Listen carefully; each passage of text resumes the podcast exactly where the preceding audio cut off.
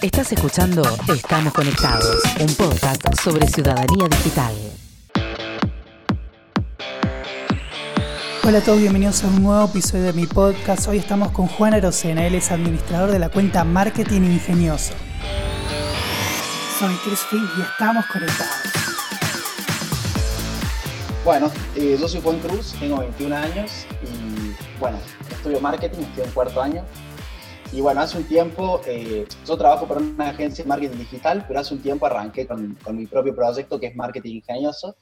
Y nada, es básicamente una página de Instagram donde genero contenido. Y bueno, la verdad que arrancó como, como un hobby y, y al poco tiempo, bueno, se había formado una comunidad muy, muy relacionada, muy abocada a la marca, digamos. Y bueno, empecé a ver ahí oportunidades que no, que no tenía idea que había y le empecé a dedicar más tiempo hoy en día es como un segundo trabajo y le estoy dedicando unas 4 o 6 horas por día. ¿Cuál es tu pasión? Bueno, eh, yo creo que, bueno, yo me definiría como que soy apasionado del marketing, ¿sí? Me apasiona mucho esto del, marketing digital y todo el mundo digital, creo que ahí es a donde vamos todos, más ahora en esta, en esta situación que estamos viviendo que va a marcar un antes y un después en muchos rubros.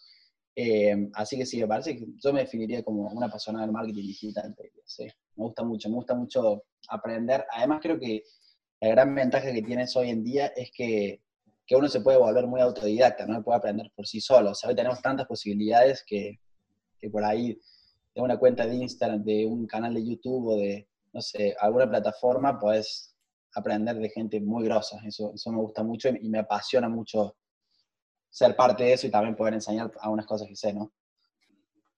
Sí, ¿cómo nace esto de marketing ingenioso?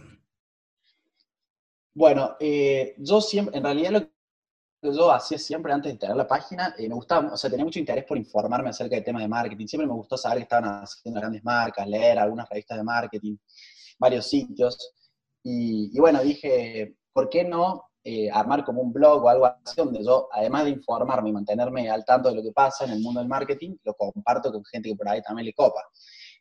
Y pensé primero en hacer un blog, después pensé en Facebook, pero cuando empecé a ver un poco los números, eh, me di cuenta que la red que estaba pisando fuerte en ese momento era Instagram, y bueno, decidí, decidí hacerlo ahí. Bien, ¿y cómo surge el nombre de Marketing Ingenioso? Y el nombre lo pensé unos días y bueno, me, me copó como quedaba. Quería que sea algo recordable, corto y que tenga la palabra marketing. Porque bueno, a la hora de buscarlo, viste en los buscadores, eh, buscas marketing y te aparece ahí como bien posicionado. Entonces lo agarré por ese lado. Y le sumé lo de ingenioso porque pegaba bien para hacer como una palabra compuesta. Entonces el usuario es marketing ingenioso y queda todo, queda todo compactito, así que me gustó. Y bueno, en esto de, de empezar a hacer la, de empezar a hacer este blog, digamos que elegí Instagram, eh, bueno, fue cambiando también, fui aprendiendo mucho, porque primero, si te fijas en mis publicaciones bien viejas al principio de la página, yo qué hacía, buscaba información de algún tema o de algo que me había llamado la atención y ponía una imagen ilustrativa con, no sé, cuatro o cinco párrafos de texto. Y bueno, después el, el, formato fue variando un poco. Me empecé a dar cuenta que la gente hoy en día lee poco y en Instagram todo es una foto. Entonces empecé a hacer el contenido más gráfico, eh, no tanto texto. Sí, en vez de hacer una foto ilustrativa y un chorizo gigante de texto, lo que hacía es en cuatro o cinco imágenes resumir toda la información con frases cortas y breves y hacerlo como más dinámico, que eso también lo fui aprendiendo y lo, lo fui midiendo y sí, la verdad que anda mejor, digamos. Sí, ¿tenés una rutina así como creativa todos los días para crear el contenido o cómo haces? ¿Cómo surgen los temas? Y mira, lo que yo siempre digo, que es un consejo que yo tengo, es que, que, hay que tomar decisiones basadas en datos. Entonces lo que yo hago es, ahora ya conozco un poco mi comunidad, entonces sé qué anda y qué no, pero lo que hago mucho es, como te digo, investigar, ver qué hace la competencia también, qué están publicando, qué están posteando. Tengo ahí tres o cuatro cuentas que, que identifico como que competidores claves y veo qué es lo que anda y qué es lo que no. Y en base a eso genero un poco, o sea, con eso me guío para generar un poco el contenido. No veo, che, esto está andando, bueno, vamos a ver cómo le doy una vuelta o le pongo mi estilo y lo comparto en mi comunidad para que, para que ande. Y en lo que es la rutina, no tengo una rutina así súper definida para, para, generar contenido, no es que tengo un, no sé, digo, por día me pongo a esta hora a generar contenido, sino que es más espontáneo.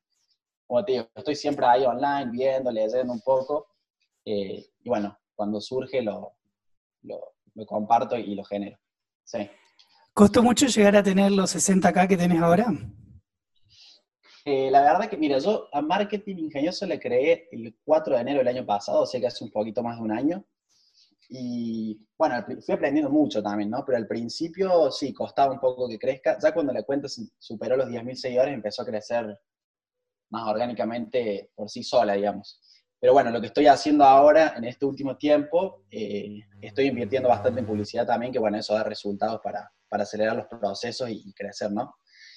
Pero yo creo que la clave es eh, el contenido. Mientras más contenido generas, más alcance tenés, más gente te ve, teniendo en cuenta que este contenido se comparte y todo, cada vez llegas a más gente y, y, así es como, como la gente te conoce, ¿no? Y hablar cuando las cuentas se van haciendo más grandes, que, que el alcance es mayor y, y llega más gente. sí.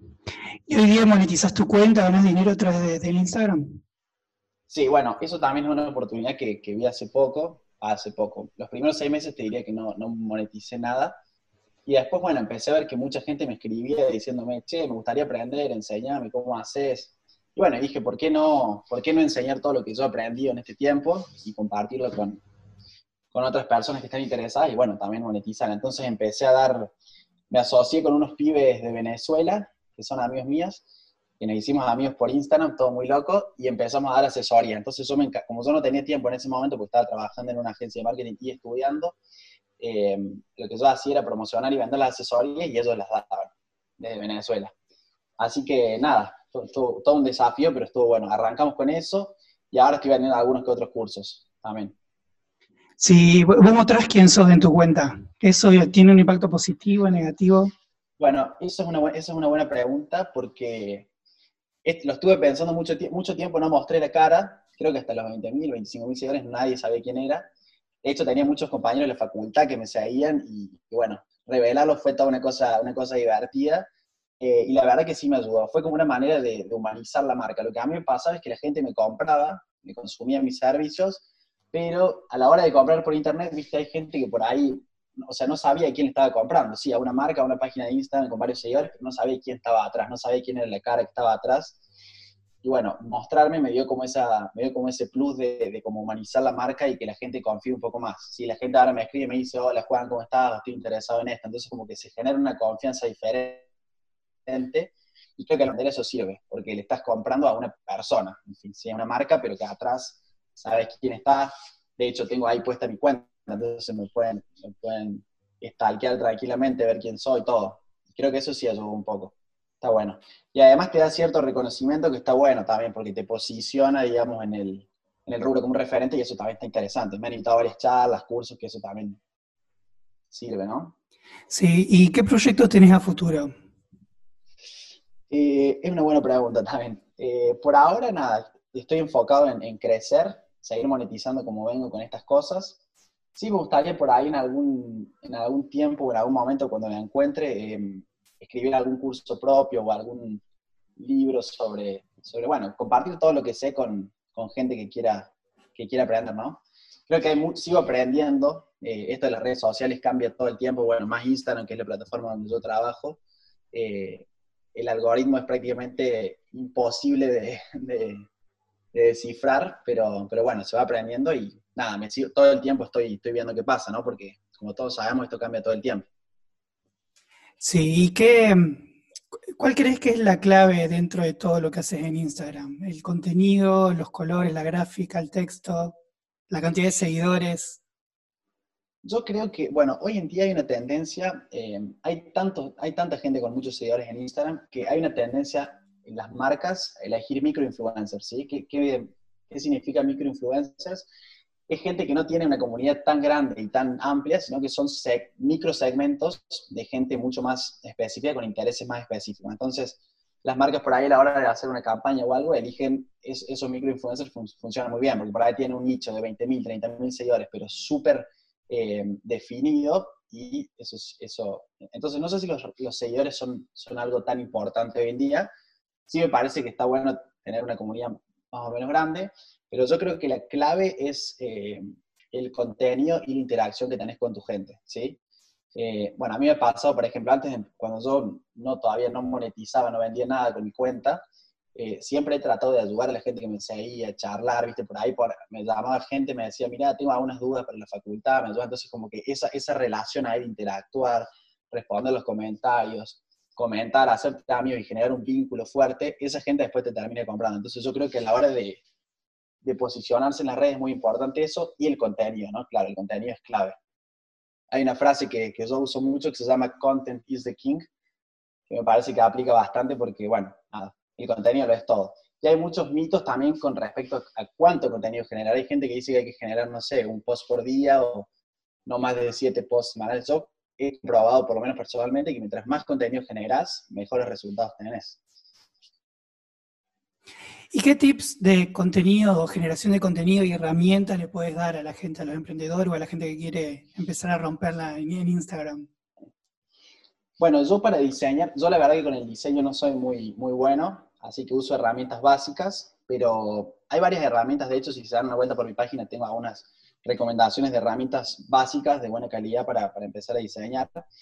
Eh, la gente que sabe manejar algún Photoshop o algún programa de esos más complejo, buenísimo, eso está genial para, para diseñar piezas para redes.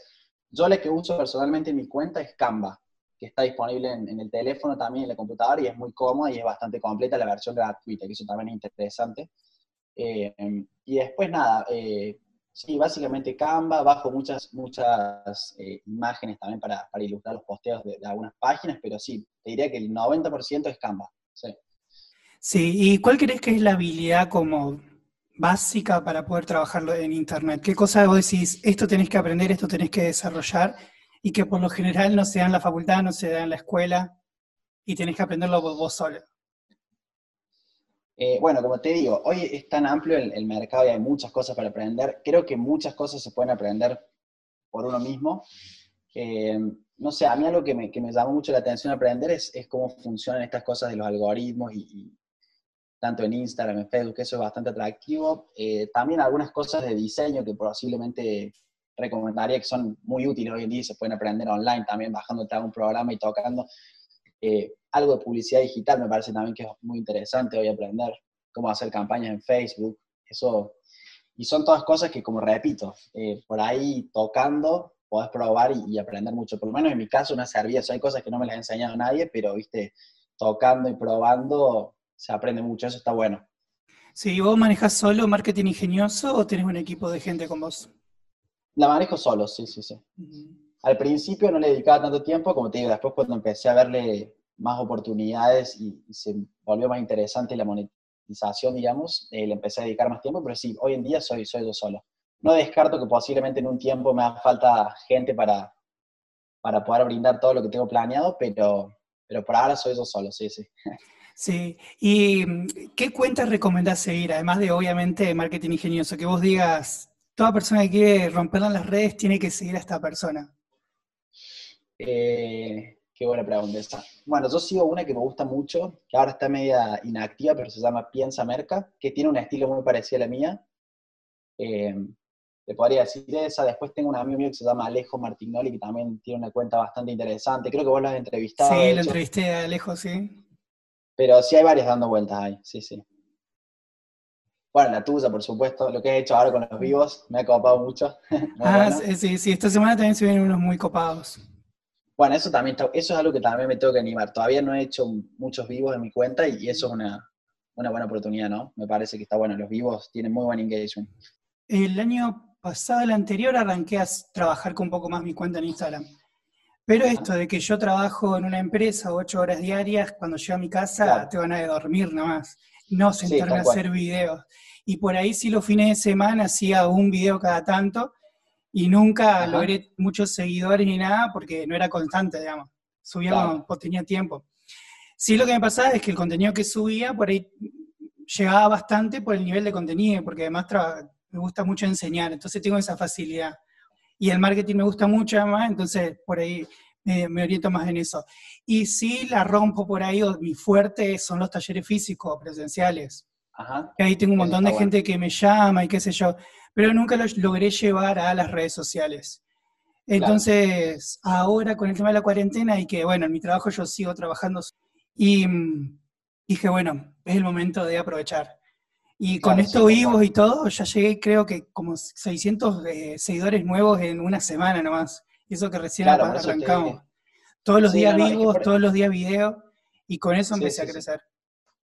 Es que sí, como te digo, yo también he descubierto, mira, yo trabajo en una agencia de marketing y las cuentas que tenemos también, el por ahí se dice que el contenido, no hay que, no hay que abusar del contenido, pero yo lo que he comprobado por lo menos personalmente, mientras más contenido generás, mejores resultados tenés. Ni hablar si es contenido bueno y de calidad, ¿no? Sí, Pero es, es matemático, o sea, vos subís 5 posteos, llevas a 1000 personas con cada uno, si subís 15 posteos, llevas a 15.000 personas.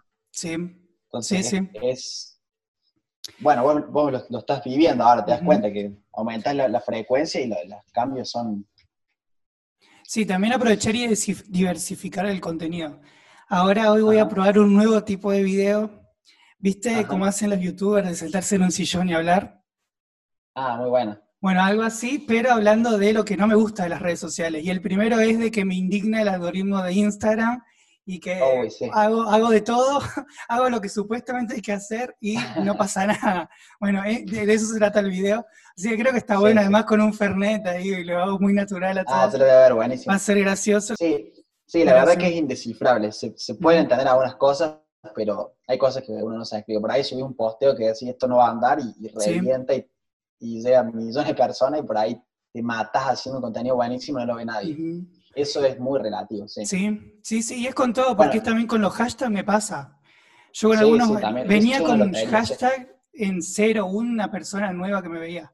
De pronto ayer la que subí anoche el del vivo, el corte del vivo sobre consejos para padres, que puse hashtag específicos para padres, como Ajá. 300 personas lo vieron en una hora del hashtag solamente. Yo digo, Claro. nunca me había pasado eso. Bueno, Pero bueno, también es lo...